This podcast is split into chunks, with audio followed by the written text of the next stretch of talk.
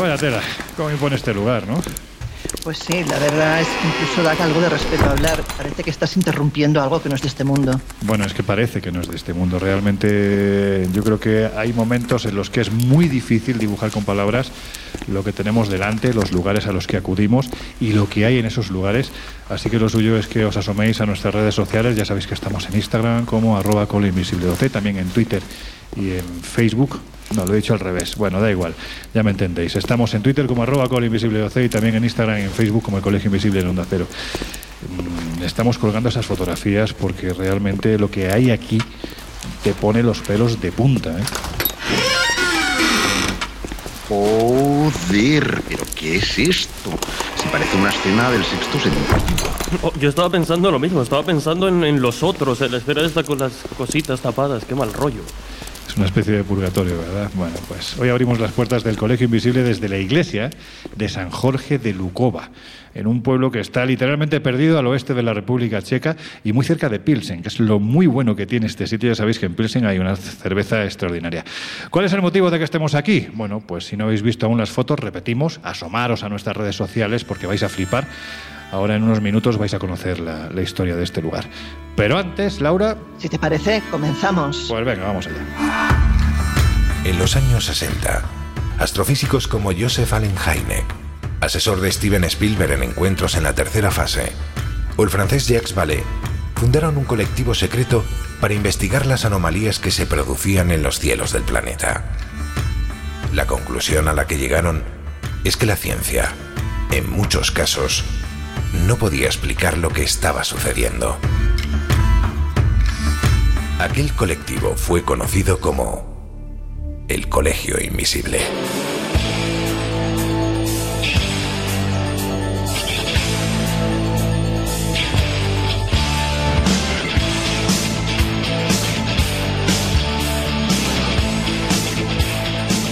El Colegio Invisible, con Lorenzo Fernández Bueno y Laura Falcó en Onda Cero.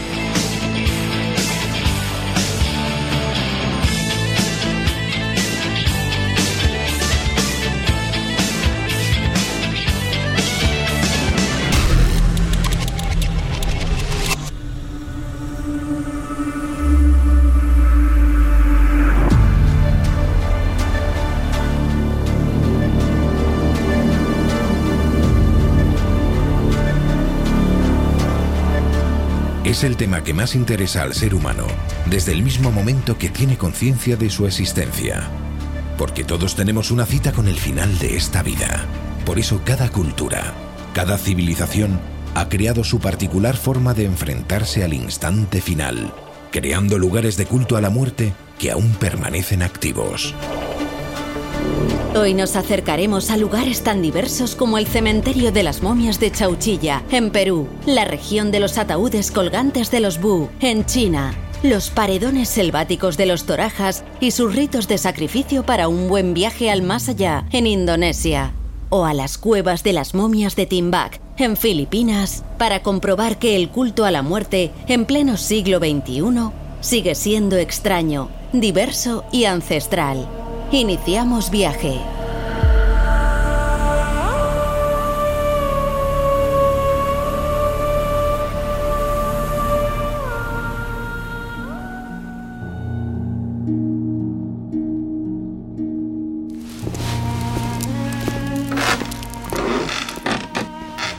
A ver, Laura, por meternos de lleno en el tema, yo te diría que para quien no tenga acceso ahora mismo a Internet, se está perdiendo unas imágenes brutales.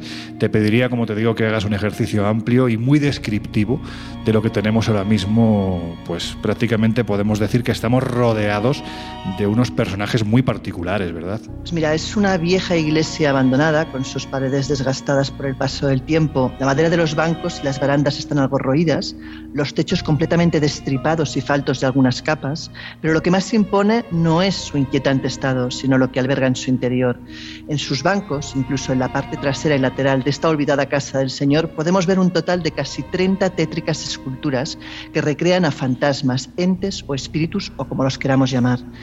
Estatuas que enfundadas en una suerte de sudarios que cubren cuerpo y rostro vienen a personificar a las almas en pena que deambulan por este mundo y que parecen acechar al que osa interrumpir en tan particular templo, rompiendo el silencio y la paz que reina en su interior.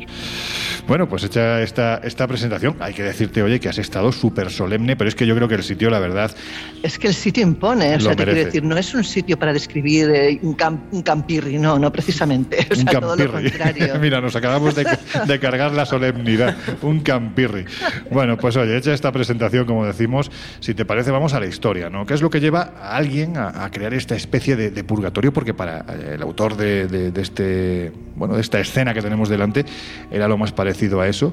Bueno, ¿qué es lo que lleva a crear esto en el interior de una iglesia que, mm, por lo que podemos ver, hay que decir que ahora mismo no se encuentra en un estado eh, estable, vamos a decirlo así, ¿no? No es, no es muy segura, vamos, que se puede caer en cualquier momento. Pues mira, te cuento, la iglesia de San Jorge, como hemos dicho antes, se encuentra en la República Checa, está a las afueras de un pequeño pueblo llamado eh, Lukova y fue construida en el siglo XIV, en torno al 1352.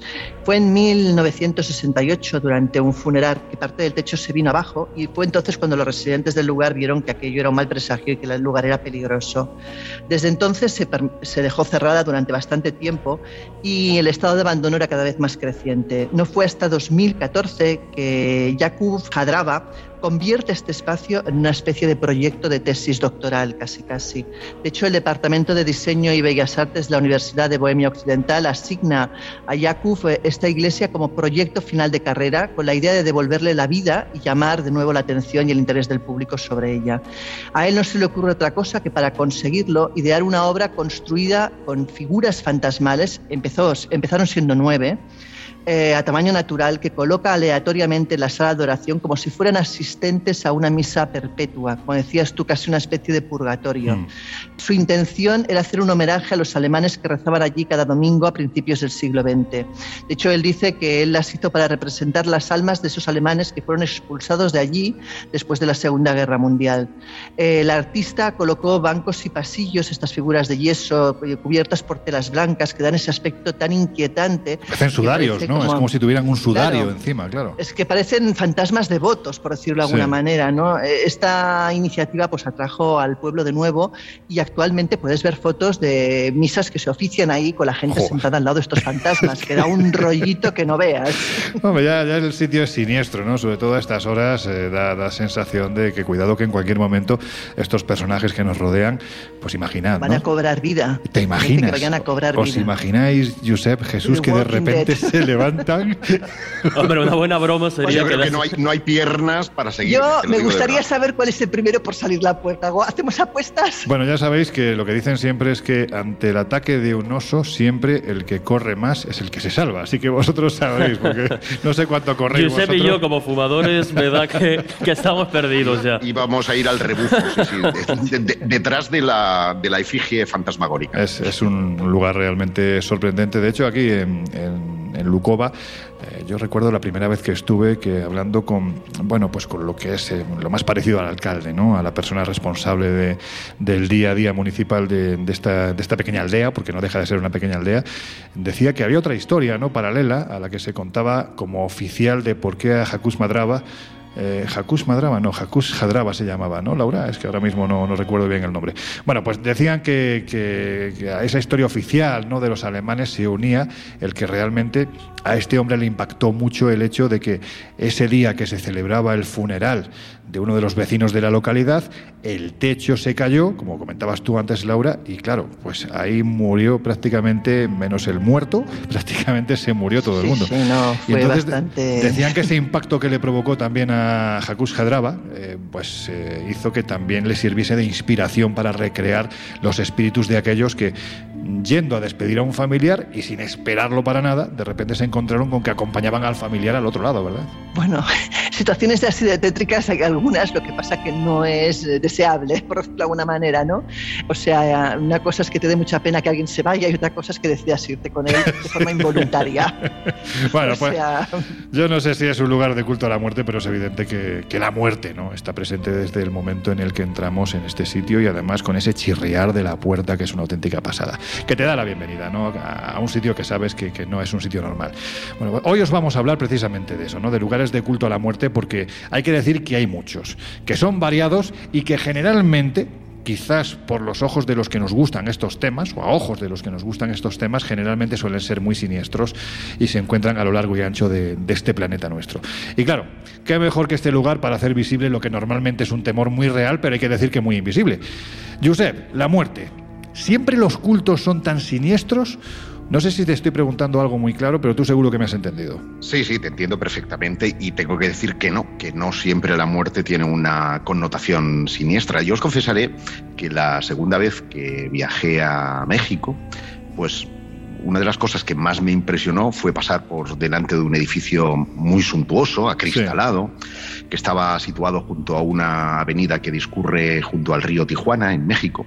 Y había allí un montón de gente pues, con sus guitarrones y cantando. Yo pensaba que aquello podía ser una discoteca. Y resultó, me explicó el conductor, que no, que lo que estaba celebrando aquellos mariachi era la partida de un difunto. Es decir, que para, para el funeral en México pues desde luego, al menos aquel funeral no tenía esa connotación eh, siniestra, sino de alegría, de despedir al alma de esa persona que va a ingresar a un lugar, pues. Eh, mejor, ¿no? En México la muerte se vive de otra manera, como en Bolivia, que eh, creen que las personas tienen siete almas y que todas van a lugares diferentes cuando muere la persona.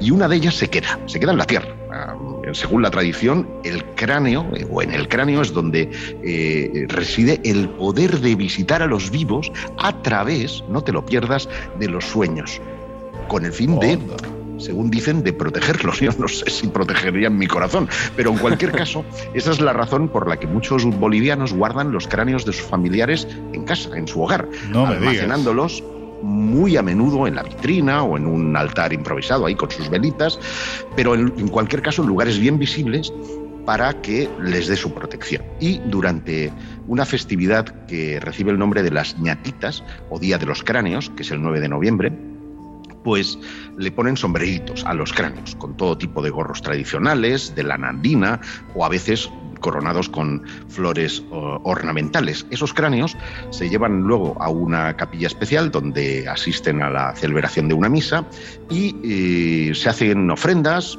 se les da cigarrillos, hojas de coca, bebidas alcohólicas, entre otras cosas. Con lo cual también es una fiesta tal vez no tan conocida como la de Nueva Orleans, donde los cortejos eh, fúnebres tienen ese equilibrio único entre la alegría y el dolor, porque al compás de una banda de músicos de jazz van llevando eh, en cortejo al féretro hasta el cementerio. Al principio las canciones son bien tristes, de despedida, pero cuando ya el, fallecido está enterrado, pues ahí... Eh, caña, ¿no? Se desata la fiesta, ¿no? Se, desata la fiesta, pues eh, en esa combinación curiosa de combinaciones africanas y eh, francesas, ¿no? Mm, propia de la cultura afroamericana. Y por citar una tercera, eh, nos vamos a Madagascar, donde el pueblo malgache realiza cada cinco o siete años, depende, la ceremonia que llaman Famadihana. ¿Cómo? Famadihana. Famadihana. que lo llevo ensayando esto de. Ya, ya me imagino se llama, vamos... En, Tiene mucho mérito porque yo ni ensayando, seguro que me trabajo. Significa el giro de los huesos. Y esto ya por un poco uh. de, de, repelús, ¿verdad? Porque la ceremonia se caracteriza por abrir la tumba de la cripta familiar, se exhuma el cuerpo, y, que está envuelto en, tela, y eh, se le rocía con vino o perfume al muerto. ¿eh? Hay que está ahí en su estado más, mal, más, vivo, nunca mejor. Y, mientras, y mientras duran esos ritos funerarios, pues una banda toca eh, en, en, el evento a la vez que los miembros de la familia bailan y pasean con los cuerpos. Fíjate. Esta ceremonia para los familiares eh, y los habitantes del pueblo del difunto es una oportunidad además para trasladarle al fallecido las buenas nuevas. Es decir, se le cuenta, oye papá, que este año Oh. pues me ha tocado tal historia, he cambiado de trabajo, me- le cuentas las novedades al, al difunto. Y es que en Madagascar la muerte no es para siempre y consideran que los espíritus quieren regresar a la Tierra de vez en cuando y una forma de hacerlo es ese 9 de noviembre en la Famadihat. I'm a dead man walking. Hell's at my door. El Colegio Invisible. El periodismo de misterio ya está aquí, en Onda Cero. Before I die, I'll take every soul I can into the night and kill till I die.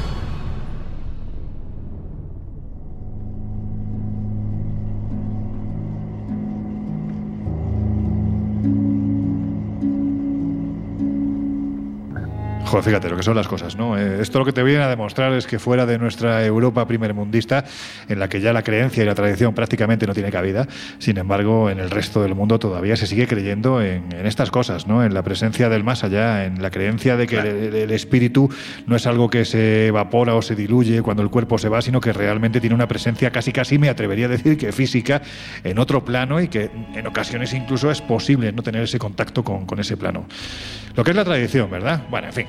Jesús, que podemos decir que junto a la forma que tenían los vikingos, ¿no? De despedir a su gente. Ya sabemos que esta gente cogía los cuernos no precisamente para ponérselos en los cascos, sino para utilizarlos, llenarlos de hidromiel y ponerse ciegos para despedir entre cánticos y, grandes alaracas al que se había ido. Pero si hablamos de los cultos más extraños, a ver, que yo estoy seguro que has escarbado. ¿Con qué nos encontramos? Hay cultos y maneras de, de entender la muerte súper súper diversas y súper extrañas, sobre todo eh, vistas desde nuestra perspectiva cultural. ¿no? Esta, por ejemplo, esta última que comentaba Josep, de sacar a los muertos, muertos a, a- a bailar de alguna forma, es extraña, nos llama la atención, pero atentos porque, porque vienen curvas. vienen curvas. sí, sí, sí, sí, sí. Una de las más eh, llamativas, quizá no la más extraña de las que vamos a comentar, ya no se realiza a día de hoy, pero sí que se realizó durante muchísimo tiempo en el norte de Japón. Y estaba protagonizada por los monjes budistas. De hecho, eh, de esta historia que vamos a comentar, se publicó en su día un reportaje muy extenso en la revista Año Cero a cargo de, de nuestro compañero Juanjo Sánchez Oro, No podía ser otro. que estuvo siguiendo la tradición de estos monjes budistas que se automomifican. Toma ya. O sea, vais a ver que, que- que el proceso es largo, tedioso y hay que echarle paciencia porque en, en cómputo global estaríamos hablando de casi unos ocho años hasta lograr ese, mm, ese estado de gracia que para ellos casi les, les permitía alcanzar la, la divinidad. Qué cosas. Y lo que hacían era, durante los primeros mil días, eh, en esa primera etapa, que, que constaba de mil días, lo que hacían era ir comiendo tan solo pues, frutos secos, harina de trigo, nuez moscada, y esto además Por lo eso ya te acompaña... quedabas hecho una pasa, ¿no? Bueno, bueno, espera, porque además lo que hacían era acompañar esta dieta, como veis, pues muy, muy escasa, con ejercicio físico. Por lo tanto, lo que hacían era eliminar durante esos primeros mil días la grasa del cuerpo y con el ejercicio se quedaban en un estado, pues, eh, escuálido, muy, muy, muy delgado.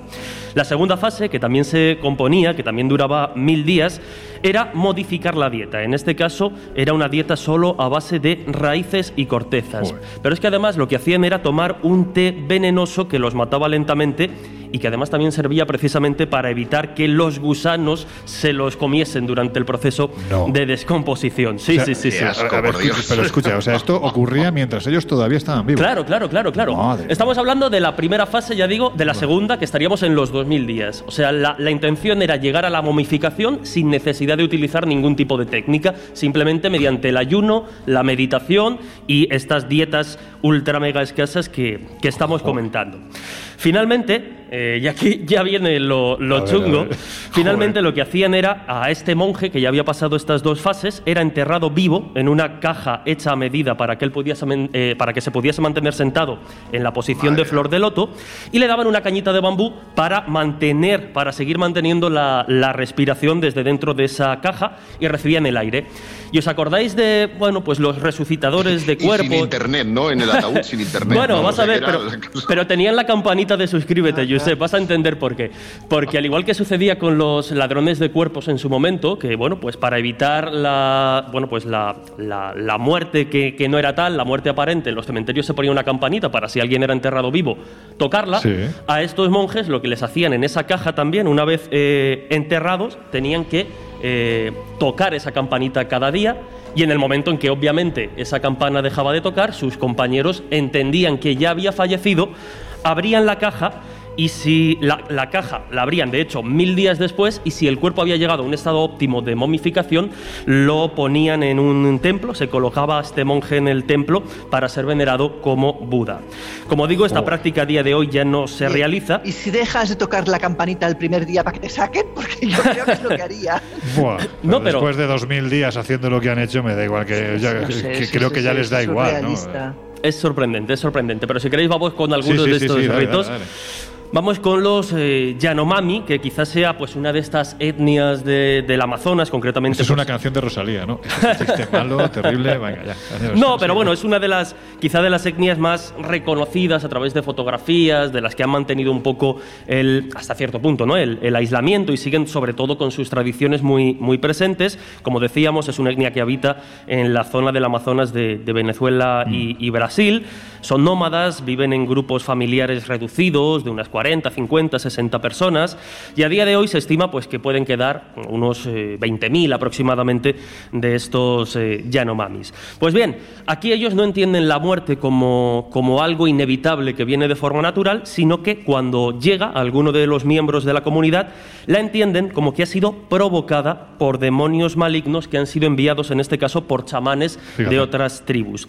Por eso, la muerte, de hecho, es recibida con, con rabia y cuando alguien muere, lo que hacen es expresarlo pues con unos llantos muy agresivos, dando golpes y hachazos en el suelo de la casa. Es decir, la comunidad se entera de que alguien ha fallecido cuando estos muestran su eh, rabia pues con gestos bruscos y estas O cosas. sea, es un poco lo de las plañideras, pero a lo bestia. Pero a lo bestia, eso es. Bueno, pues ahí empieza, una vez que llega una muerte a estas comunidades, empieza el proceso. El primer paso es que la comunidad, hablábamos de 40, 50 personas aproximadamente, se agrupan en torno al cuerpo de- del fallecido, que reposa mientras tanto en una hamaca.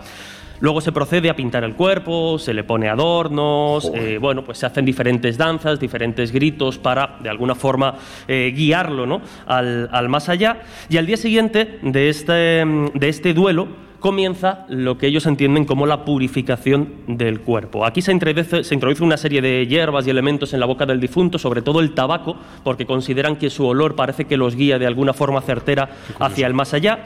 Pero cuando mm, completamente se separa el alma del cuerpo, definitivamente es cuando se lleva a cabo la cremación, que ahora veremos que, que no en todas las culturas eh, la cremación está bien vista. Pero en este caso, cuando el cuerpo es quemado, quedan las cenizas. Hay alguien, algunos miembros de la comunidad se encargan de repasar que en esas cenizas no haya quedado ningún tipo de hueso ni ningún tipo de material eh, duro y si es así lo, lo- lo pican, lo destrozan y con esas cenizas se prepara una sopa de plátano, dicen, cuyo in- ingrediente secreto es precisamente las cenizas de los difuntos y se las toman. O sea, los miembros de la comunidad tienen Si que... luego no te mueres, es que eres inmortal ya. Esto es muy vampírico de todas formas, eh, cuidado. Sí, sí, de hecho, ya digo, las- las- la sopa de ceniza es repartida entre los, entre los parientes, entre los amigos del de fallecido. cebolla, sopa de ceniza. Sí, sí, Podían sí. poner en el menú. Y, y- no, no, de hecho es que claro, ellos consideran que esto pone fin a este ritual que hemos estado comentando y que además es llamativo porque puede tardar meses en llegar a, fina- a- a- a fin, porque como tienen que estar presentes sí o sí todos los miembros de la comunidad o todos los miembros de la familia, en ocasiones algunos están fuera y hasta que no se reúnen y están todos presentes no se puede hacer esta toma y culminar este, También este te digo ritual. que con ese mejunje, no te, no te digo en qué estado se tienen que expulsar las cenizas. Yo, escúchame, Loren, yo es que estoy imaginándome los tropezones y no puedo Claro, pero por eso, por eso se revisa previamente para, Claro, que, para claro. que no haya. O sea, que es que lo tienen Revisa, pedido. Se pasa por el Claro. Turmix, por la Thermomix. Hay una que a mí me ha llamado mucho la atención, porque aquí, por ejemplo, eh, en el caso de los eh, zoroastrianos, que serían los aún seguidores de esa mm, religión antiquísima que es el zoroastrismo, que tiene como representante a Zoroastro y estas cosas, Que es ese, por ejemplo, un- quizás es una religión no muy conocida en el siglo XXI, pero todavía tiene muchos practicantes, entre otros, por ejemplo, uno de los principales practicantes familiarmente y él también era el propio Freddie Mercury, por ejemplo. Ajá, pues mira, lo, lo- lo desconocía, pero claro, eh, hay que situarla geográficamente pues, en la zona en la que tuvo lugar, aunque luego hubo ciertas migraciones, pero a día de hoy los, los principales seguidores estarían en la zona de, de- de Irán y también en la zona de, de la India. Bueno, pues aquí, dentro de esa concepción que ellos tienen del mundo y de la religión, consideran que los cadáveres son impuros y que de hecho el enterrarlos, el incinerarlos o tirarlos al agua, lo que hace es ensuciar la naturaleza o manchar de alguna forma los cuatro elementos que ellos entienden que son la naturaleza, que serían el agua, el aire, la tierra y, demás. Bueno, pues lo que hacen en este caso es eh, construir unas edificaciones que ellos denominan torres del silencio o dagma, eh, las construyen a las afueras, es decir, en zonas principalmente desérticas, muy alejadas de lo que es eh, la zona en la que ellos conviven. Estas edificaciones pueden buscar fotos o podemos poner alguna en redes. Son estructuras achatadas, de forma cilíndrica, que como decíamos se construyen en lugares aislados y altos, bien desiertos o bien bosques. Para que las vean bien los pajaritos. Efectivamente, por ahí van, por ahí van los tiros. Claro. Ellos lo que hacen es, eh, en un primer lugar con el cuerpo, el primer paso de ese rito es lavar el cuerpo con orina de toro, que bueno, no sé yo hasta qué punto ahí habrá, habrá higiene de tú, cara a, ver, purificar. ¿te has ido a buscar marranadas? Son costumbres del siglo XXI, ojo, eh, que no estamos sigue- hablando de algo antiguo. Bueno, es que vais a ver que esto tiene cierta, cierta actualidad. Bueno, pues como digo, el rito comienza con el lavado del cuerpo con esa orina de, de toro, luego es depositado en esa especie de, de altar y al lado de una hoguera. Aquí además ponen a un perro o a varios perros que lo que hacen es eh, olisquearlos y si, eh, bueno, pues al olfatear el cadáver eh, no encuentra, desde el punto de vista de esta religión, ninguna impureza, eh, bueno, pues sigue adelante con el rito. Si el perro detecta algo raro, se tendría que volver a empezar el proceso de eh, lavarlo de nuevo. Pero lo más curioso es que, eh, por último, ya cuando están purificados, cuando ya han sido velados y demás, estos cuerpos son puestos en lo alto de esta torre, de esta torre del silencio, y se dejan ahí, como bien decías, para que los buitres se alimenten de la carne, hasta que solo quedan los huesos. Y de hecho, solo cuando las osamentas, solo cuando los huesos están totalmente blancos y sin rastros ningunos de, de- carne humana, ni de vísceras, ni de nada, entonces son empujadas al interior de este pozo que se ha construido en la Torre del Silencio. Un pozo que hasta que no se llena, digamos, hasta que no se llena este pozo de la torre, no se vuelve a construir otro. Pero decíamos que tiene cierta actualidad porque precisamente eh, dentro del zoroastrismo nos encontraríamos dos vertientes. Una de ellas serían los parsis, que serían Sí. los originales, los que como tal son descendientes de los primeros zoroastrianos que, que dejaron Irán. Y a día de hoy parece que hay una crisis interna precisamente a causa de esta práctica, porque los más jóvenes consideran que a lo mejor... de... de- de un toro. Bueno, una vez que estás muerto ya te da igual. no, pero es verdad que, que- los más jóvenes consideran que quizá deberían ir abandonando ya este rito y hay quienes defienden que no, que es parte de su Sí, religión, es parte de su creencia y que por tanto hay que continuarlo. Eh, da tiempo para una más, que esta reconozco que a mí me ha dado mucha cosita. La, Le, le dejamos que nos cuente uno más. La verdad es que está hoy sembrado, ¿eh? Déjale, déjale, Venga, dale, déjale, dale. que está disfrutando. Esta, esta es tremenda. Yo reconozco que, que- que rastreando algunos de estos ritos, a mí es la que más cosa me dio y poniéndome un poco en la situación Bueno, de... a ver qué va a contar. A ver no, no, no. No no. quiero ni pensarlo. Bueno, pues nos tenemos que ir aquí hasta Nueva Guinea, donde, bueno, pues existen diferentes tribus y como decía, pues cada una tiene su interpretación propia un poco de, de ese paso final, de esos rituales fúnebres que a nosotros nos van a resultar muy extraños. En este caso hablamos de la etnia Endani, que tiene la tradición de que, bueno, pues cada vez que fallece un hombre, un sacerdote acude a la casa del fallecido ¿Y cuál es la misión de este sacerdote A causa de la- del fallecimiento? Pues lo que tiene que hacer es cortar algunos dedos de los parientes vivos. ¿Pero por qué? Es parte de esa, de esa tradición y ahora veréis por qué, porque con ellos luego se hace... O sea, es una especie de, de- de práctica de para, para exorcizar, porque después con el cabello se hace un collar del que se cuelgan esos dedos y lo que hace así, o sea, al cortar estas partes, estas eh, falanges de, de- de los familiares, se está intentando, según esta tradición, evitar que el alma del fallecido vuelva después de muerto. Pero es que además se hacen de forma eh, bastante, bueno, pues yo creo que no, no solo dolorosa, sino bastante extraña. Eh, sí que hay que decir que la cantidad de miembros amputados depende un poco del mandato divino que en ese momento eh, le venga al sacerdote, pero el proceso para cortar estos dedos, como digo, es bastante doloroso porque se utiliza una cuerda que está hecha a base de, de cáñamo, es amarrada al dedo fuertemente, como cuando nosotros nos atábamos la gomita Sí. o tal. Bueno, pero estos no paran, ¿no? Estos hasta que el, el dedo y la, hasta que la carne y el hueso no se rompen, aprietan muy fuerte, no paran. Y luego, como decíamos, con cabello humano, lo que hacen es un collar en los cuales se insertan estos dedos que No. se han amputado y se le coloca al cadáver. Por favor. De hecho, las collar, fotos, que si fuera de, de esa comunidad Hay fotos y son muy que no de conozco al muerto de nada O sea, Por favor. directamente que no bueno, conocía, en otro sitio, en otros sitios evitan tener que cortar el hueso, yo sé, más, más fácil. Ya, ya. Cuidado, eh, cuidado. Bueno, estos son algunos de esos rituales, podríamos comentar más, pero, Buah. pero casi que lo dejamos aquí, ¿no? Sí, sí, sí, sí. Iba a decir en lo a estas horas en el colegio invisible no hay nadie No, comiendo, esto- desayunando, cenando. ¿eh? Esto Lo es siento por el los colegio invisible gore. Sí, sí, tiene una parte, pero vamos, esto lo que te da también a la idea es la enorme diversidad de cultos vinculados a la muerte que nos pueden parecer esperpénticos, ridículos, incluso hasta como dices, gore, ¿no? Pero claro, son tradiciones en algunos casos milenarias que se llevan desarrollando y que algún sentido tendrán.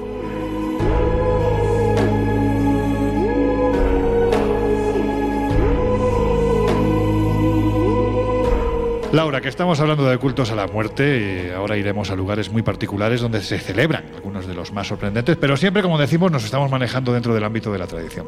Claro, aquí yo creo que lo interesante es saber cómo se plantean estos cultos cara al futuro, ¿no? Estamos hablando del pasado o qué nuevos ritos han surgido con la evolución tecnológica y también, en cierto modo, con la evolución, no sé si espiritual del hombre, porque dicen que estamos en un tiempo en el que las creencias no tienen cabida, pero dejando atrás el pasado, ¿no? ya que hemos hablado de ello, ¿cómo se plantea el futuro? Claro, es que aquí la pregunta justamente es si los ritos funerarios eh, tienen un final cercano. ¿Por qué? Porque, por ejemplo, según informa la profesora Anne-Christine Hornburg en The Conversation, el número de personas que entierran sus familiares muertos sin ninguna ceremonia oficial en Suecia cada vez es más frecuente. Ha pasado del 2 al 8% y va en aumento. En muchas ciudades grandes, de hecho, los cuerpos eh, pasan directamente de los hospitales al crematorio y las cenizas son dispersadas o enterradas en parques conmemorativos anónimos. Es decir, se ha olvidado ya lo que es un entierro al uso. Una explicación es que Suecia también es uno de los países más laicos del mundo, pero esa tendencia parece que cada vez es más frecuente en Europa, porque también se está secularizando a pasos agigantados. ¿Qué quiere decir? Pues que tan malo es una sociedad con excesos de creencias como con ausencia de ellas. ¿Por qué? Porque probablemente, eh, si bien la mayoría eh, de personas que tienen una creencia muy arraigada eh, puede llevar a excesos desde el punto de vista de fanatismos, los ateos también pueden llevar a excesos. ¿Por qué? Porque el caso de ausencia total de creencias lleva al egoísmo, al pensar que lo único importante es yo mismo y lo material, ¿no? Con lo cual- las dos cosas son negativas. Pero bueno, en cualquier caso, eh, también hay que tener cuenta que, por ejemplo, este exceso de, de- esta ausencia, mejor dicho, de creencias ha llevado en países, por ejemplo, como en Corea del Sur, a que los suicidios eh, sean eh, tantos que a día de hoy se ha inventado lo que es un suicidio ficticio. Joder. Es decir, para saber realmente cuánta gente va a venir a mi entierro, yo hago ver que me suicido, monto una... Sí, sí, sí, sí. Es una cuestión ya de, de ver cuán famoso eres o cuánto te quieren o te dejan de querer. Claro, supongo que alguno, supongo que alguno acaba suicidándose de verdad después de ver que no viene nadie a su entierro. Pero bueno. Joder, los likes, ¿no? De la muerte. No, claro, es que ya llega al, al colmo, ¿no? El tema. Pensemos también que ha empezado con el tema del ecologismo, lo que llamaríamos entierros orgánicos. ¿Qué quiere decir esto? Pues, por ejemplo, son cápsulas Mundi, obra de diseñadores como es Citelli y Raúl Bretger, que consisten en cápsulas para depositar de manera biodegradable los restos del difunto y eso pasa a ser un nutriente para un árbol. Bueno, eh, es una Bueno, manera mira. ecológica Sí, sí, de claro. pasar a la otra vida. Pero también, por ejemplo, hay otro tema que inquieta sobre todo a los millennials y es qué ocurre con las redes una vez falleces. Y eso pues llega a ser un debate realmente. Algunos prefieren que se borren, pero otros los quieren dejar como si fuera una especie de cuenta conmemorativa para la eternidad. O sea, otra manera de sobrevivir a la muerte, aunque sea tecnológicamente hablando. Bueno, ya sabes que se dice que el cementerio más grande del mundo ahora mismo es Facebook. Es Facebook. Facebook, sí, entiendo que sea Facebook, porque Instagram todavía no llega a los niveles de, de- de Facebook, pero sí, sí, sí. O sea, hay posiblemente no, una. completamente. No sé si hay un desequilibrio muy grande entre personas vivas y personas fallecidas que están en esta red social. Pero bueno, en fin, con esta reflexión nos quedamos. eh, unos minutos escuchando a los compañeros de los servicios informativos de Onda Cero Radio. Que enseguida volvemos, que estáis en el Colegio Invisible. It's a long way to the in